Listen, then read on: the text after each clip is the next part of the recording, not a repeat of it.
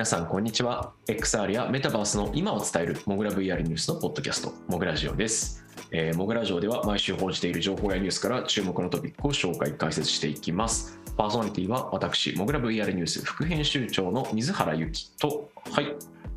編集長のすんくぼでお送りします。はい皆様今週もよろしくお願いします、はい、お願いします。えーとですね、この、まあ、モグラジオ第80回、80回なんですけれども、はいえーはい、これがですね、もう皆さんのあの耳にね、入る頃には、えーとある、はい。あのイベントが終わっておりまして、まあ、何かと言いますと、何ですか？はい。えーモグラ VR ニュースおよびモグライブの、はい。えークラウドファンディングが終了しております、そのタイミングでは。僕らもでちなみにもうすでにあの前先々週くらいの段階で報告させていただいていたと思うんですけども、えー目標の金額ですねすでに達成しておりますイエーイいやありがとうございます。本当にありがとうございます。ありがとうございます。本当にありがとうございます。い、やー最初の頃ね、いや本当にこれ集まるの？とかいろいろちょっと クラウドファンディングやる前に話してたんですけど、蓋を開けてみたら、あのー予想の期間の半分くらいで目標を達成してしまって、今ストレッチゴール中みたいな状態なんですけれども、はい、いやーびっくりですね。やってみるもんですね。やってみるもんですね。うん、いやもちろんね、あのじゃあこのクラウドファンディングのお金は何をするためにっていう話なんですけど、まあ、別にあの我々が何かね、こうじゃああの合流しますみたいなためにあの募ってるわけではなくて、メディアのリニューアルだったり、その他企画の充実だったり等々っていうところに、えー、使途として当てさせていただく予定でございますと。いや我々にとってのね豪遊とは贅沢に記事を作ることですよきっといや。本当ですよあの品質が高くてしかし品質が高い記事を作ろうとすると当然コストがかかるのでそこにお金をかけていい記事を出していくいい記事面白い記事、興味深い記事考え人を立ち止まらせるような考えさせるようなものを出していくみたいなね結局話になるわけなので。まあ、そこで、えー出資してくださった方々にはね、あの恩返しというか、言い方になりますけど、まあ、そういうことをして僕らじゃもなんか変わるかもしれないですよ。もしかしたら。えいきなりどうするんですか？いきなりあの豪華になるんですか？あの豪華ってなんだ。開始時のジングルがあのプレイステーションみたいにこう あれが坂本龍一でしたっけ？確かあそうなんですか知らないですね。マだっジで。たような こんななんだすごいですね。え確かあれ坂本龍一だったような気がするけど気のせい？違うやつだっぽさが全然ない。ちょっと今僕適当なこと言ってるかもしれないですプレステの起動音って誰だったっけこれ？でもあるんですね誰か。そういうもんだとは思ってなかったです。なんかもう必然的に出てきたと思ったら。いや違うっぽいななんかこれめちゃめちゃお金かかったって話をどっかで聞いた気がするんだけど違うっけ？えー、めちゃくちゃ金がかかったって記事が出てきました。初代プレステの起動音は藤沢隆氏。ああそうかすいませんなどこで勘違いしてるのか分かんなかったけど藤沢さんでしたパラッパラッパーとかサイレンとかのプロデュースやられた方だということですね。はいサウンド面で。はい。まあでも確かにああいうもうなんかおなじみの音ってありますよね。ああいうね、あの、モグラのジングルも変わるかもしれない。すみません、今の僕、あの、明らかにうろこで大嘘つきました。大変失礼いたしました。いや、びっくりした。え、どれだったっけな？なんか PS 関係でなんかそういう、サンブリッジだっけ誰だったか忘れたけど、そういう話があったような、なかったような、もう完全にうろ覚えになってるんですけど、はい、置いときまして、はい。えー大変失礼いたしました。まあ、本編のところでは話しかけないということで許してください。はいえーということでですね、まあ、もう、それに、クラウドファンディングの話に関しては以上でございます。ということで、本編に入っていきたいと思います。はい。ということで、今日わけでですねは、今週のというか今日のテーマはこちら 3D スキャンモグラネクストは AR、VR、VTuber を含むアバター領域に特化したリサーチコンサルティング開発サービスです。業界随一のコンサルティング力を武器に、開発、調査、アドバイザリーなど、幅広く企業行政機関の XR の取り組みをご支援しています。モグラネクスト公式サイトより、ぜひ気軽にご相談ください。言っちゃった。3D スキャン言っちゃった。3D スキャンいやいやそれは言わなきゃ始まらないですからあいやいやいやなんかそのいわゆるちょっとこうなんか、ね、最初エピソードから入るのもありかなと思ってたんですけどいや大丈夫ですあのそんなに、はいはいあの台本をね書いてるわけではないんではいいやこれあの僕が出したお題ですね。3D スキャン取り上げたらいいんじゃないかということで。別にあの 3D スキャンの何かあのニュースがすごいあったってわけではなくてあのこれ僕が挙げた理由はですね最近久々に感動したんですよ。はい。久々にって言い方もあれですけど。いやなんか我々が忘れてくるじゃないですか。VR のヘッドセットやっても。うんうん AR のデバイスを見てもメタバースがどうこうと言われてもちょっとななんんかかだんだんこうねそれも見たことあるわみたいなのがちょっと増えてくる時ってあるんですけど、まあ、そんな中でちょっと僕は今まで知ってはいたけど触っていなかったものがありましてそれが 3D スキャンですね。はい、ということで、あのこの前ちょっとあの週末に家族で小旅行に行ったんですけど、はい。まあ、その時にあのキャラクターのコラボリュコラボルームってやつに泊まったんですよ。あのねキティちゃんとかねあったりしますよポケモン。まあ、僕はあのちょっとピあのペンギン好きなんであのピングーのコラボルームに泊まっああえはいはいはい。えなんか今聞きそう。聞きたがってた。な何かを。いや。大丈夫ですか？はい。ピングーって言われた時に僕が今あのすみませんこれあの 完全に本編と関係ないんで予算ないんですけど。いやピングーって言われた時に頭の中にスイッピーしか出てこなくてスイッピーってなんだっけ？あのスイカの方の？あーあいやあれも好きですよスイッピーも。スイッピーも好き好きですよ。あのサンサンシャインのね池袋にホテルでやってますけどねメトロポリタンでそうそうそう。いや僕はあのピングーって言われた時にスイッピーしか出てこなくて、ああれそういうことやってるんだと思ったけどあれピングーじゃないよなっていうことに今気づいて戻ってきたっていう話ですすいませんピングーです。す。はい。あの、ピングーのコラボルームっていうのがやってるホテルが、うん。あの熱海の方ですね、静岡県の方にありまして、そこに泊まりに行きましたと。で、やっぱりなんか、その空間を写真で残すっていうのはまあなんかありきたりじゃないですか。で、思ったのが、まあ、あのうちのモグラ社にね、あのある社員がいるんですけど、なんかどこ行っても 3D スキャンしてる人がいるんですよ、iPad を持って。なのあで、あいやまさにこれは使う時なんじゃないかということで、えっと、スキャニバースというね、あのアプリを手元の iPhone に入れまして、えー使ってみましたと。でも感動、感動ですよ、感動。なんかこんなにサクッと、しかもいい感じの空間スキャンできてたんだっていう、早く使わなかったことを後悔しましたね。ここまで？うん、いやなんかやっぱこれまでってそのあの僕はあの 3D スキャンやったのいつかってもっと前でライダー付きの iPhone とか出てくる前ですよねだ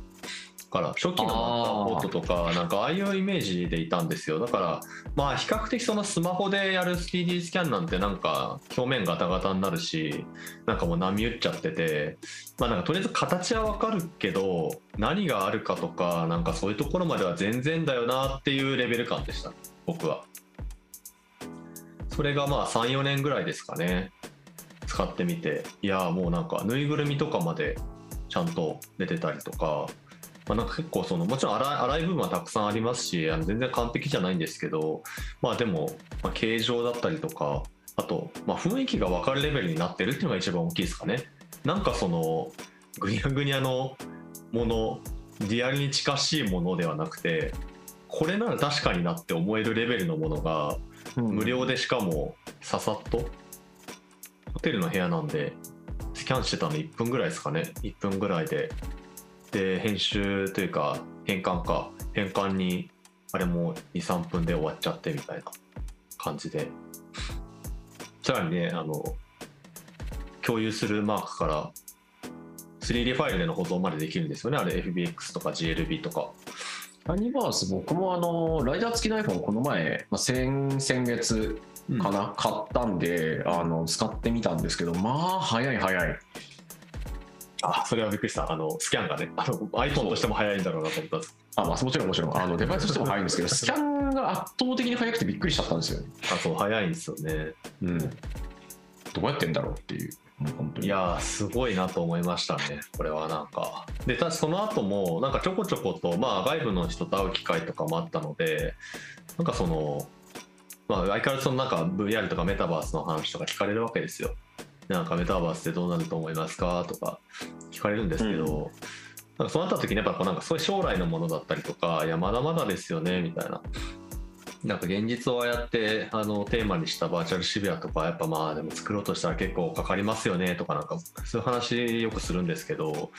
いいやいやちょっと待ってくださいよみたいな。今いるこの部屋一瞬でスキャンしてでそれハブズかなんかに突っ込めば普通にアバターであの実際にベースのメタバースになっちゃうんですよねって言ってその場でパッてやって見せたらめちゃくちゃ感動してて。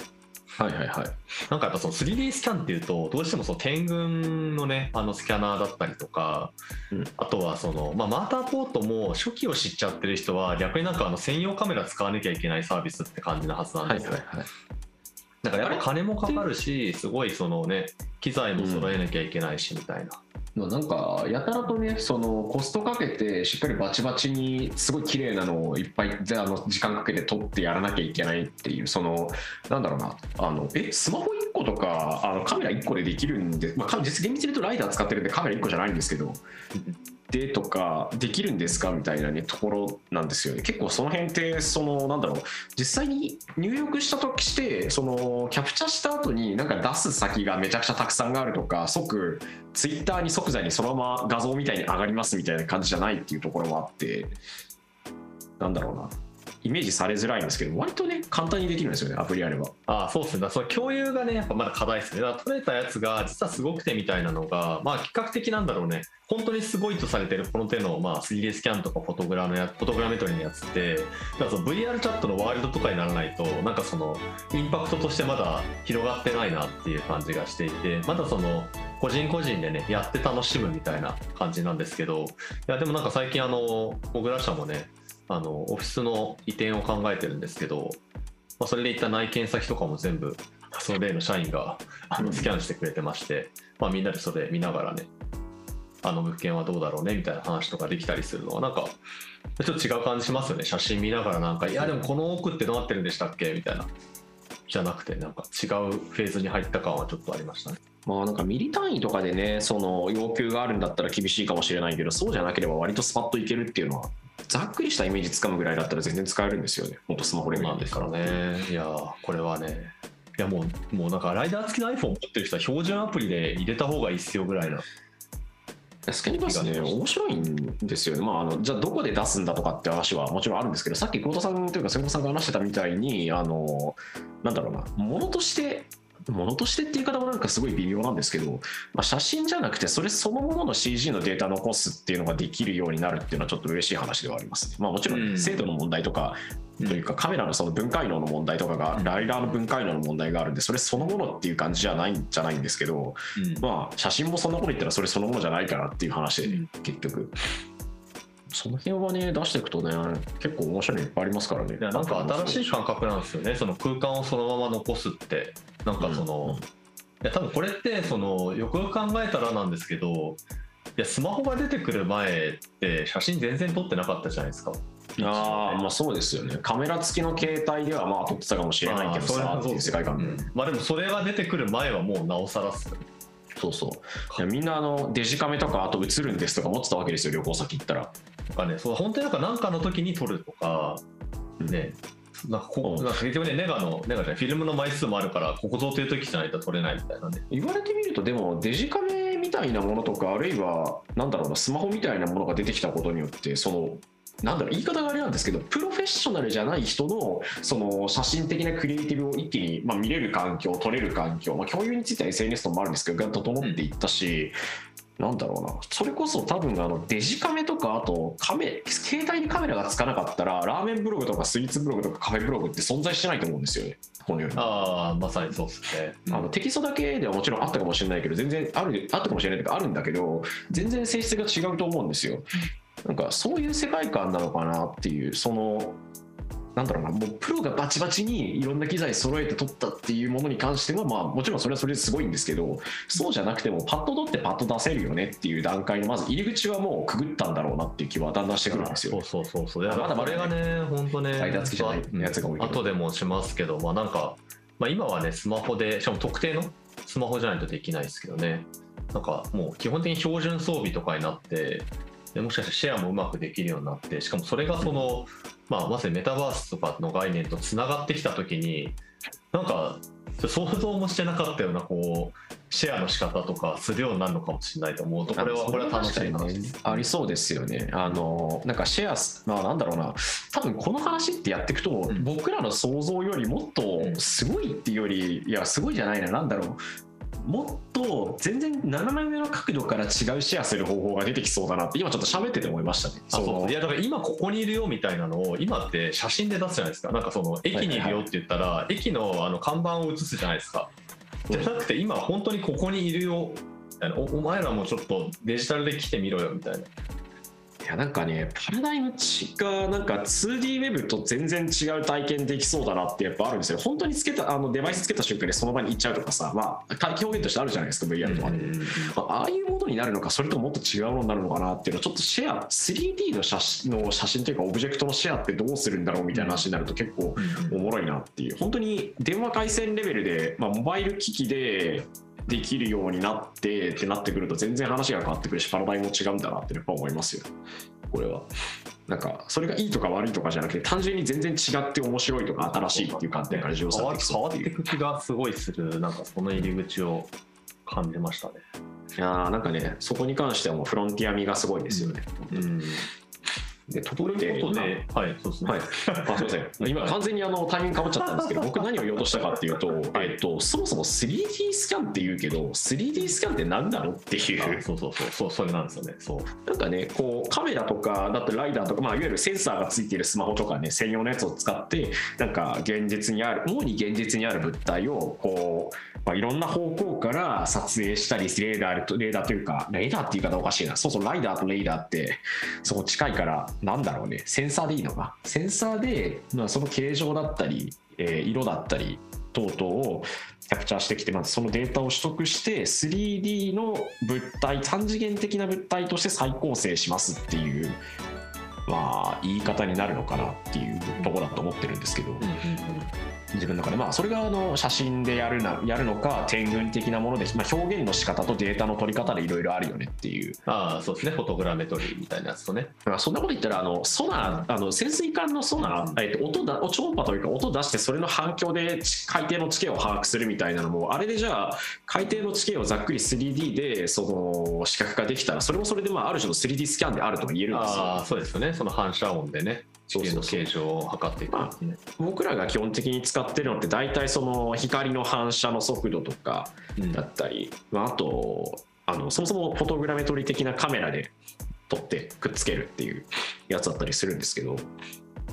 まあ、大体その辺っていうことでいいんですかね 3D スキャンっていうのは意味合いとして。まあ、日本語で 3D スキャンっていう時は大体そういうやつですよね。でもなんか、うん類似の言葉としてなんか僕よくあの海外の情報を見ていると 3D リコンストラクションっていう言葉を見るんですよ。見ます見ます。あのうんなんかよくあのメタとかだとあの1枚の写真からその奥行きをあの、まあ、ディープラーニングで推測してであの3次元モデルを作っていくみたいな、まあこれ結構 NVIDIA とか、まあ、いろんなところでやってると思うんですけど、うん大体ワードとしては 3D リコンストラクションというは 3D を再構築するっていう言い方をしてるんで、なんかこれが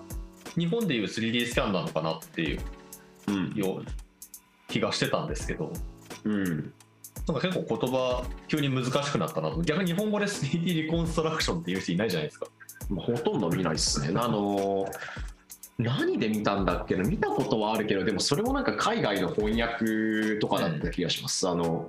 なんだったっけな、えっ、と、レッドシフト、あの、オートデスクのメディアの英語記事を日本語に翻訳したときに、建設業ではみたいだとかの時に、だって何かの文脈で 3D リコンストラクションってことが扱われてたの見たことはあったような気がするんですけど、でもなかなか使わないですね。だからみんな 3D スキャンって。言ってなんか今ちょうどそのこのテーマだったんで調べてみたんですけど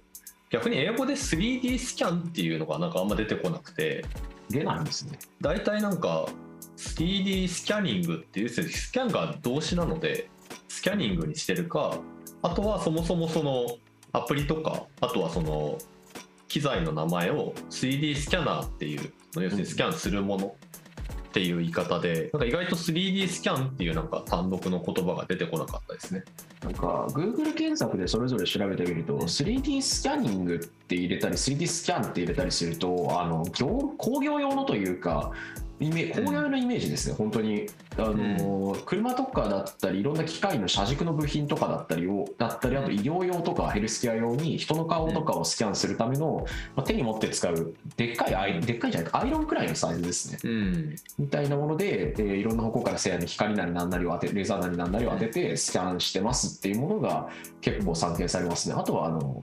あれだ。あー大量のカメラがついてるやつですね。ああはいはいいわゆる。とかかな、あたりが多い。で 3D リコンストラクションで見ると検索の件数が一気にぐっとヒット件数がぐっと減ってこっちはあのペーパー増えますね。その論文とか、論文？うん。一気に論文とあと系のやつとあとは色の再現ももちろんやってるやつはあるんですけどなんかかなり定義的には広そうですねなんか 2D で得られた映像とか画像から 3D のものを再構築するっていう、まあ、文字通りリコンストラクションのところで撮ってるのですごい範囲が広いな。3D スキャニングって言った時にスキャンしてる対象って大体人間の目に見えるものなんですけどリコンストラクションって言った時はその人間の目に見えないサイズのものとかも結構 3D リコンストラクションであるっていうふうに言うんですよね。CT スキャンで撮ったやつを。やつから3次元映像を作って3次元のモデルを作るとかっていう話もしてたりするんで、人体のパーツとかの内側を。結構言葉としてはその硬さがまず違うのかなっていう。うん感じはしますね。リコンストラクションの方が明らかに硬い言葉として使われてる印象がああそうあくまで Google 先生のサービスですけど。なるほどな、面白いな。それでいくと、なんか 3D スキャニングって言わなきゃ通じないんでしょうね、そこだと。うん、まあ、そうかもしれないですね。まあ、日本和製英語みたいなところかもしれないですね。普通になのかもしれないですね。うん。なるほどな。結構、もう大体のところでいくとね、あの写真なり何々から、その3次元的な物体、3次元的な物体というか立体的なものを再生成する、再構築するっていうところが、まあ、割と分かりやすい方なのかなと思うんですけど、多分なんだろうな、いろんな方向からスマホをかざしたりカメラで撮ったりすると、それを現実にある物体をそのままデジタルデータとして保管できるみたいな多分うん。認識の仕方になるんだろうなっていう僕の、うん、まあそんなところなんですかねこういうのは面白い。なそんな 3D スキャンですけどね、最近、はい。だいぶハードルが、まあ、さっきのスキャニバースもそうなんですけど、うん。まあ、でも他でもね、だいぶ 3D スキャンの話題も増えましたし、まあ、ハードルも下がってきたなっていうので、うん、なんか一時期ねあの顔交換するアプリとかあったじゃないですか。あの辺と同じようにその画像認識とか機械学習みたいなものをベースにして何か面白いことをやろうってアプリが出てきた時と同じような匂いを感じるんですよねすごくまあ、本当にね、プロフェッショナル向けというか、ちょっとその B2B 向けみたいなところでいくと、マーターポート。Matterport も、もう会社ができたの多分2014年とかですよね。すごい前からあって、で、当時はそのスマホとかじゃなくて専用カメラで、うんうんなんかあのわざわざスタンドにそれ立てて運んでで設置してウィンウィンウィンウィンウィンって撮影して移動してみたいななんかそれを本当になんかスキャンスキャンして回るみたいな、ね、感じだったんですけど最近そもそもマターポット自体がスマホ対応しちゃったんでうん。ライダー付きだろうとそうじゃなかろうと 3D スキャンできるぜみたいうんな感じになってたりとかね、まあ、精度も上がってきたのでだいぶあのマタポット自体のそのエンジンクラウドであのあれは処理するんですけど、まあ、そのあたりのあの写真からあの起こすところもすごいあの一気にクオリティが上がってマタポット自身はもう上場しちゃってますからね会社としてうんもうんうん 3D スキャン屋さんだったのにあすっか自分たちは空間データ企業だって言い張ってますからね、そうですね彼らは。まあ実際そういう取り組みももう増えてますから彼らの方は。うん。まさしくもう 3D スキャン企業というよりは空間データ関連をもう一手に引き受ける会社っていうポジションになってますね、すっかり。そうですね。すごいな。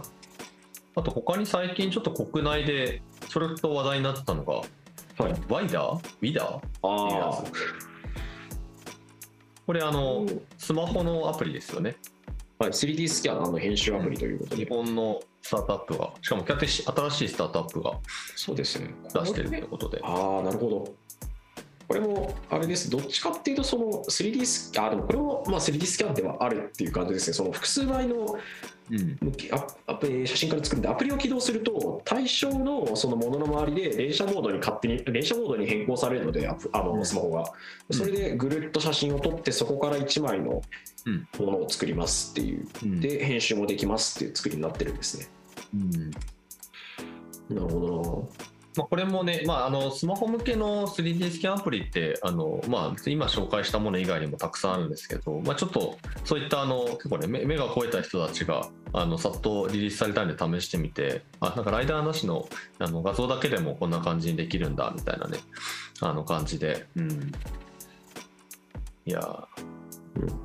ど、うんどんね、まあ、ソフトも本当にたくさんあって、まあ、分かりやすいところですあの岩間さんっていう人があのツイッターとかではよくあのいらっしゃるんですけどあの彼がえー 3D スキャンのアプリとかをすごいまとめたいい感じのレビューを書いていてなんか入門記事みたいなのがあるんであのあの備考欄に貼っておきますのでもし気になる方は見てもらうとあの本当にスキャンあのアプリ比較とかですねあの丁寧にめっちゃ書いてますね。比較表これ10個以上やってますからね、うん見れますんでぜひ参考にしてみてまあてかそそんぐらいになってきてるんでね。だから本当一般の人がサクッとスマホで触れるようになってきてでも選択肢がいっぱいあるみたいな状態になってるから比較がこう成り立つっていうね。うん。あとはなんか自分が見た動きの中だとあのミンキャップっていう取り組みがあってこれはあのホロラボですかね、あのホロレンズの開発とかで知られるホロラボさんとかが、えっと、去年やってた取り組みで、要はあの今、簡単に撮れるようになったんだから、みんなでいろんなとこ撮りに行こうぜっていう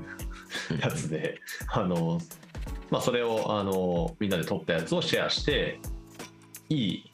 いい作品をあの競おうというね、コンテストやったりとか、なんかそれちょっと、あの本当にちっちゃなまだムーブメントだとは思うんですけど、なんかそういうのやろうとしてたりとかしてて、なんか、本当にね、なんかフォトコンテストならぬ、3D スキャンコンテストいうのとかももしかしたら今後もっと増えてくるのかもしれないですね。うんいや、何にせよこうやって民主化していくのは面白いですね。あの、裾野が広がってプレイヤーが増えるといろんなことする人たちが出てくるので、なんかバリエーションが出てくるとかね。そこ面白いですね。かなり一部の人たちが金も使ってやってる段階ってやっぱなんかすごく狭かったりとか、そうそうそう。うん、するわけですけど。まあみんながね結局いろんな形でできるようになると思ってもみなかったというかしょあのある種の価値観とか一つのその世界観を持っている集団から外に染み出していくんで全然違う使い方がされ始めるんですよね。うん。で大体こういうのってよくも悪くもその技術派の人たちだったりが中心で最初スタートすることがやっぱり強い面白そうだなってところから入ってでアーティストビジュアル系の人が来てみたいな流れに結構なることが多かったりするんで全然違う流れになるんだろうなっていう。あのそのどちらでもない人がじゃあどういうふうに使えるのかっていう、まあ、人口の多分大半を占めてるのもそうなんだと思うんですけど、っていうところは面白いかもしれないですね。まあ、そうですねそこ。まあ、ということでなんか今いろんなね、使い方が出てきてるとは思うんですけど、うん、3D スキャンって今がやると何がいいんですかね？まあそもそもさっきこう瀬古さん言ったじゃないですか、まあ、いうのは番組の流れ上いろいろあるのでしょうがないとしてこれ僕は言うべきでしたね。失礼しました、えー 3D スキャンするとまあ何がいいのかみたいな話になってくるさっき言ってたねあのものリアルのものをその写真とかっていう形だったりじゃなくてそのデータ自体を残せるっていうか空間を保存するみたいなニュアンスになるんですよね、うん。3D の物体自体を保存するというか写真っていう形ではなくて画像っていう形ではなくて、まあ、画像画像って言ってもあれだけど、まあ、2D のものじゃなくてっていうね逆になんかねこう 3D のものそのまま残るって結構インパクトとしてすごいんでそのなんだっけな江戸時代とかだったりの時にあの写真機が魂を吸い取るから嫌だみたいな話ってあったとされてるじゃないですか、はいはいはい。よく言われてる話ですけど、まあ、あれみたいなノリで当時の人たちに 3D スキャン見せたらもっとビビるかもしれない。ああ、そうそう。やべえ俺がいるみたいな。あその辺カメラで撮ったらその魂抜かれるみたいなんてそういえばああったんですねそういう話って。そうそうそう。ああいやなんかそれってすごいあのなんかゼゼロっていうホラーゲームあったじゃないですか。ああありましたね。あれも多分そこから来てるあれもね写カメラで真撮って上映す例をるっていうね。と撮って除霊っていうね、うん、うんうんうん、いや心霊写真じゃなくてそのなんだろう心霊 3D スキャンみたいなま あ出てこあれってそもそも写真技術のね写真技術が未発達だった時に別のフィルムのあの残りがというか光観光の都合で映っちゃってるっていうのが大半だったらしいんですけど、まあ、す心霊 3D スキャンがちょっと面白いかもしれない。いやでもあるんじゃないですか普通に。だって今の 3D スキャンってさっきも言ったように全然か別にスキャニバースだとしても別に完璧じゃないのであのなんか精度超高いわけじゃないからね人がいたら普通に映るじゃないですかなんか人らしきものがそうそうそう怖っいやだから 3D スキャンした時に人がいなかったはずなのになぜか壁から人の手が出てるみたいなのが。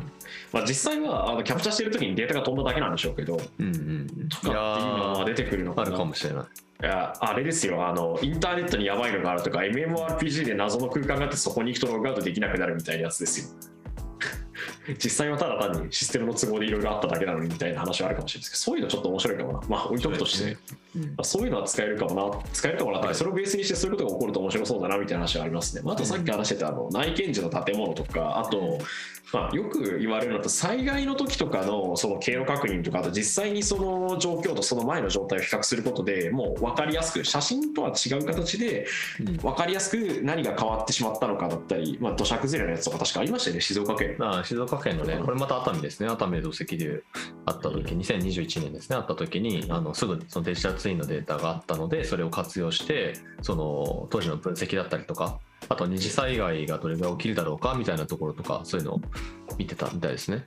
まあそうですね、まあ、机上のデータというより数値的なところだったり 2D のところで分かりやすそうっていうのと直感的に見た瞬間に把握できるっていうところは性質としてあるのかなっていう部分はあると思うんですよねこれは。まあ、写真の発展系として見るのが正しいのかそうじゃないのかっていうのとそうじゃなさそうな気もするんですけどなかなかまあ使いどころとしてはいろいろありそうな気がしています、これだけでも。僕とかはあの親からこの前ですねあの母親からあの花が送られてきましてでそれをあのキャプチャーして残してたりはしますね。ああなくなっちゃうね。物なくすの、物なんか物物取るのもそうですよね。そうそうそう。結局物取るのと同じだし、まあ、あと出先でとかあとなくなるものとか消え物の類を取っとくとかっていうのは写真以外のところでもあるのかなって思ってます。ん。そのまあ、まだ結局 2D のディスプレイ通しちゃってるんですけどなんだかんだそれでも 3D のものだとこう位置変えた時にこう見えるのかみたいなのってやっぱりあったりするので、うん。そこの面白さはあるのかなと、あと写真的なねものの写真というかカメラを持っていくと街の見え方というか、うん。ものの見え方って全然変わるじゃないですか。全て被写体になるので。うんその集中度が違うっていうか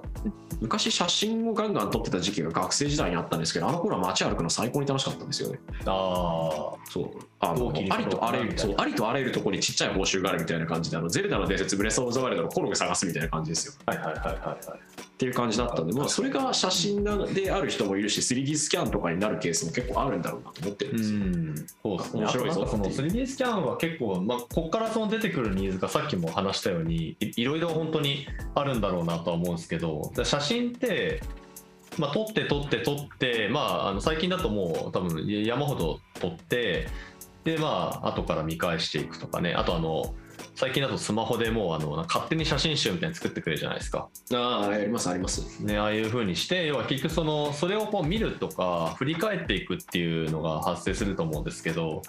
まあ、それもまたねこの 3D スキャンについても同じようなことも起きるんだろうなと思っててじゃあいっぱい撮ったのどうすんだよみたいな。まあそうですよね。共有するサイトとかね、まあ、スケッチハブとかあと一時期ポリとかありましたけど 3D 素材の共有サイトとかって、まあ、ポリはもう今ないけどスケッチハブまだ全然現役ですから確か。だったり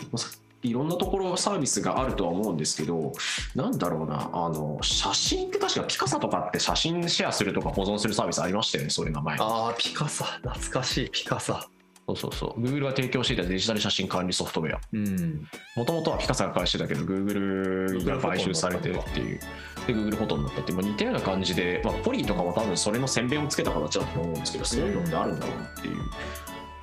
なんだろうシェアしてやっぱり見るとかシェアする自分が、えー、と後々振り返って保存しといて見るみたいなところがあったりすると全然違うのかなっていう、うん。これからは空間保存する時代思い出を丸ごと これなんか360度カメラが出てきた時も同じようなこと言ってる人たちいたような気がするんだから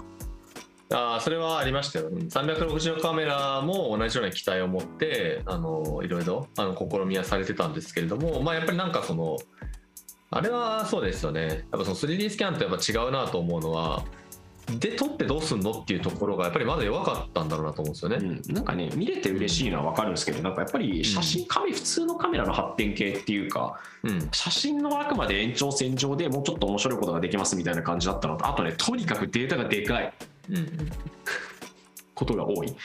ので、まあ、そこがあの業務利用とかだとやっぱり活路はあったんですけど個人だとあの当然アップロードダウンロードするときにギガを食うっていうわけですよ回線の容量を。そうですね。しスマホの容量の問題もあるんで、まあ、その辺とかをクリアしてくれるような企画だったりデータの取り方だったり圧縮アルゴリズムだったりあとは、まあ、そもそもあのギガが湯水のように使えるみたいな世界観になっていったら全然違うのかなっていうなんかそう考えると360度カメラってちょっと早すぎたのかもなって気はしないでもないです。うん、だとは思うやっぱ360度カメラで撮ったものを一番よく体験できるのって VR のヘッドセットを使った時なんですよね。結局そうなんですよね本当にということはヘッドセットが普及しないとやっぱりそのよよくそれをまあ体験できる人たちがいないってなってしまうので、まあ、スマホでねグリグリできたりとかなんかそのえ球球体のなんか写真にできたりするのは確かに面白いんですけど、まあ、とはいえじゃあみんながやるようになるかって言ったら専用ソフトも必要だしなかなかないよねっていう。なんかね、その臨場感をそのままシェアしたいとかだったら、いわゆるアクションカムみたいなのをあのポケットとかにピンで止めて、そのとか目線の近くにカメラを持ってきてみたいな方の路線で全然同じ同じ体験としては違うけど、その臨場感とかその場にいる感じをシェアするっていうと、そこの部分の揺れとかでね、結構体感できちゃったりするものあると思うんで、実際試した時もそんな感じだったし、なんかちょっと早すぎたのかな。なんか Oculus Quest 2がこんだけ売れてから、その360度カメラがペリフェラルとして安く出るとかだったら全然違ったのかもしれない。うんしさ同時に今言ってた 3D スキャンしたデータをどう取り扱うかみたいなところも、まあ、AR グラスなのかそれが AR、MR グラス的なものなのか、うんまあ、本当にまだ 2D 画面上でマウスなのかそれともあのグローブ型のコントローラーとかハンドトラッキング使うのかみたいな話はいろいろあると思うんですけどまだまだ結構奥行きはまだ全然ありそうですよねその辺の。遅いそれはなんか 3D スキャンなだけにみたいな。その発想はなかった。いや今狙ったのかなかった。あ違った。まさかの。そそうしたか。いやいやいや。僕久保田さん全然冗談言わない人だと思ってたんですけどそういうこと言うんですね。いやいやいますよ別に。すいませんあのあの視聴者の皆さんすいません。ちょっと今あんまり今面白かった面白かったっていうかびっくりしたので僕は変な声出してましたけどはい、まあ、というわけで 3D スキャンの回でございましたが、えー、とこれからじゃあどうなっていくのかっていう話を最後にちょっとだけしたい、そうですね。っとはい若干あの元々の予定の収録時間オーバーしてですけどご一緒ください。まあまあまあ、はい。よくさっき話してたのは今いわゆる AR で活用するみたいな話とか AR デバイス的なものとか、まあ、もっと簡単に使えるようなその空間的なディスプレイ表示ができるものを使おう使っうん。体験できるようにしようとか何がしかそのユーザーが便益を得られるようにしようっていうのはありますよね。そこは。そうですねカメラつけるかどうか問題って、まあ、プライバシーとかデータの法規制の問題とかあったりはすると思うんですけど、うん。そういえば、スキャニバースって去年、ナイアンティック、ポケモン GO とかイングレスのナイアンティックですね、まあ、たびたびここでも取り上げてますけど、が買収してましたよね。そうですね。買収してましたね。あれ、スキャニバースのスタッフの人がなんか、うんすごいゴリゴリのエンジニアらしくて、その人が欲しかったんじゃねえのって思ったんですけど、スキャニバースってあふなんだろうな、企業のプロあの大量のチームによるプロダクトっていうより結構個人プロジェクトみたいな感じに見えたので、あの時は。あうん。ようにも見えましたけど、今考えると、そのナイアンティックがやろうとしている VPS、ビジュアルポジショニングシステムですね、画像とか写真のだったりとかの特徴点から現在地を推定するっていう、うん。街中で使うやつ。うんなんですけど、とかだったり、あとはまあポケストップの云々でもやってますけど、そのより細かい 3D マップ、AR クラウドのためのものを作るとかっていう観点からすると、取ってるのはなんとなくわかります。そうですよね。だから 3D スキャンっていうのを、さっきのその、やると何がいいのっていう時に話してたことって、結構その 3D スキャンをすることその自体、それ自体、スキャンされたものを僕らが見ることによって何がいいのかっていう話だったんですけど、もっとその、基盤の技術としても使われるかもしれないっていう話ですよね、今のは。なので、現実の空間構造を認識するために AR が使われるとか、あと認識をするためにその 3D スキャンが使われるみたいなことがあって、まあ、そうなると、まあ、っていうので思い出すのはあの一昨年ですかねもう一昨年か2020年にあの、まあ、今メタって名前が変わりましたけれども Facebook が当時言ってたのがその AR グラスにカメラだけつけてでそれでそのつけた人に街中歩いてもらってそれでその現実の空間マップ作っていくんだよっていうなんかプロジェクトアリアっていうあのプロジェクトの話をしてたんですけど、まあ、結構それもその実際に多分あの、まあ、構造部分だけだとは思うんですけど 3D スキャンしてるんですね現実空間を。だからなんか今スマホでライダーとカメラでとかってやってることがもしかしたら、まあ、今後その AR のデバイスと融合していってそうなると AR のデバイスをつけてる間にねあじゃあ自動的に 3D スキャンしてますみたいな。うんそんな未来感だったりとかでそれをその AR に使っていくっていうあのそういったもしかしたらこともあるのかもしれないですね。うん結構奥奥深い技術だと思うのであの、うん特に AR の空間構造認識スラムだったりとかそういったものに関しては、まあ、それだけだったら空間構造で済むんですけどやっぱり今ナンティックもよくあの新しい技術でもとかで言っているのがそのオブジェクトを認識するっていう方なんですよね。うん現実にあるものが机なのか椅子なのかそれとも、えーダタのただの台なのかみたいな。セマンティックセグメンテーションってやつですね。ういわゆるそうですね的な部活。っていうものがね入ってくるとそれがあると例えばポケモンは椅子の上には座るけど机の上には座らなくなるみたいなね例えばね、うんそういったその意味を理解していくっていうところにもつながっていったりするので結構不可分に結びついてるんですよね。その話でいくとやっぱり AI 分野というか、まあ、あの人間によってコーディングされてて何かを理解する環境を理解するというかそれっぽいことを振る,、ま、振る舞いをするみたいなところの分野と結局この辺ってすごい不可分なので機械学習とか、うんその辺を掘っていくのも超楽しいと思う,、うん、思うんですよね未来ね。うん、思いますね。あなんか最近は僕はそっち方面にすごい関心があります。あえあのいやこんなこと言っていいのか分かんないですけどこう世の中がねメタバースだなんだろうってこう言ってる半年ぐらいずっとこううーん機械学習かみたいなことをぼやきながら仕事をしていたっていう。実は。あとは単純にあの精度は上がっていくのかなと思っていて、そうですよね。ね。はい。あのまあ、両サイドあるんですよね、だからカメラの性能が良くなっていく、ライダーの性能が良くなっていくことで、より正確にその情報の取得が、あの画像情報も含めてできるようになって、でさらにそれをその処理するアルゴリズムが、多分もうどんどん良くなっていく。あらゆるその画像をあのエンジンが処理するようになることで、多分飛躍的にまたこの処理後のやつですね、ここの精度が上がっていく。なので結果的にはあのよりより綺麗な 3D スキャンができるとか、よりスピーディーになったとか、もっと撮るのに時間がかからないみたいな、まあ、そういったことがきっと、これはもう普通に数ヶ月単位で起きてくるんだろうなと思いますね。ねやーここから先どんどん精度が上がっていくなりアルゴリズムって新しいの開発されるなりなんかペーパー出るなりってどんどんどんどん出てくるんで楽しみですね。楽しみです。いやなので、今回言いたかったことは、まああの、とにかく、あライダー付き iPhone でできた、やれるスキャニバースの 3D スキャンがすごいよっていうやりますがすごい話なので、はい、もしあの、まあ、iPhone ね、ライダー付き持ってる人は、もう試しておかないとそ損だと思います。これ完全に余談なんですけどスキャニバースってナイアンティックに買収されたんですね。プロダクト的にはどうなるんですか？アップデート続くんですか？ねまあ、プロダクトとしては続くっていうのを、まあでもこれ買収された時はもう上等句になってるんですけど、まあよく言いますよね。独立性みたいな話でしたね。独立性は担保される。であのアプリのサービスは続くというふうに言われているので、まあ、今のところはあの、まあ、ちゃんと続いているっていうことですよね。大体ほうなんかこの手のやつで大体こう半年ぐらい放置された後突然プロダクトごとアプリごと消滅するとかあったりするんで怖いですけど。まあそうですね。まあでもよよくあるね、その買収された瞬間消えるではなかったんで、あの維持されてますし、あのまあ買収？買収された瞬間消えるの嫌な思い出がありすぎてちょっと怖いですね。弊社はちょっとね、あの それの煽りを食って食ってしまったことがあるので、はい。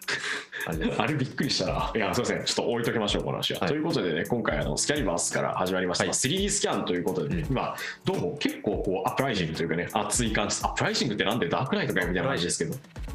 はい。いや、 uprising ってどうなんですか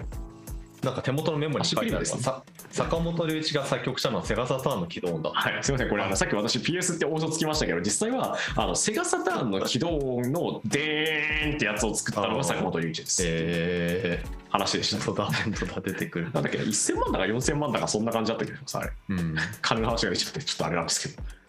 あという話を思い出したってとっさに今思い出しました。完全に不断なんですけどすみません。あのなので、えー、とスキャニバースがすごいぞ 3D スキャンやってみると面白いぞっていうところと、えー坂本理事が作曲したのはプレイステーションじゃなくてセガサターン。今日はこれ覚えて帰ってください、はい、今日はちょっとカジュアルな回でしたね。なんか僕のなんか冗談的なのに、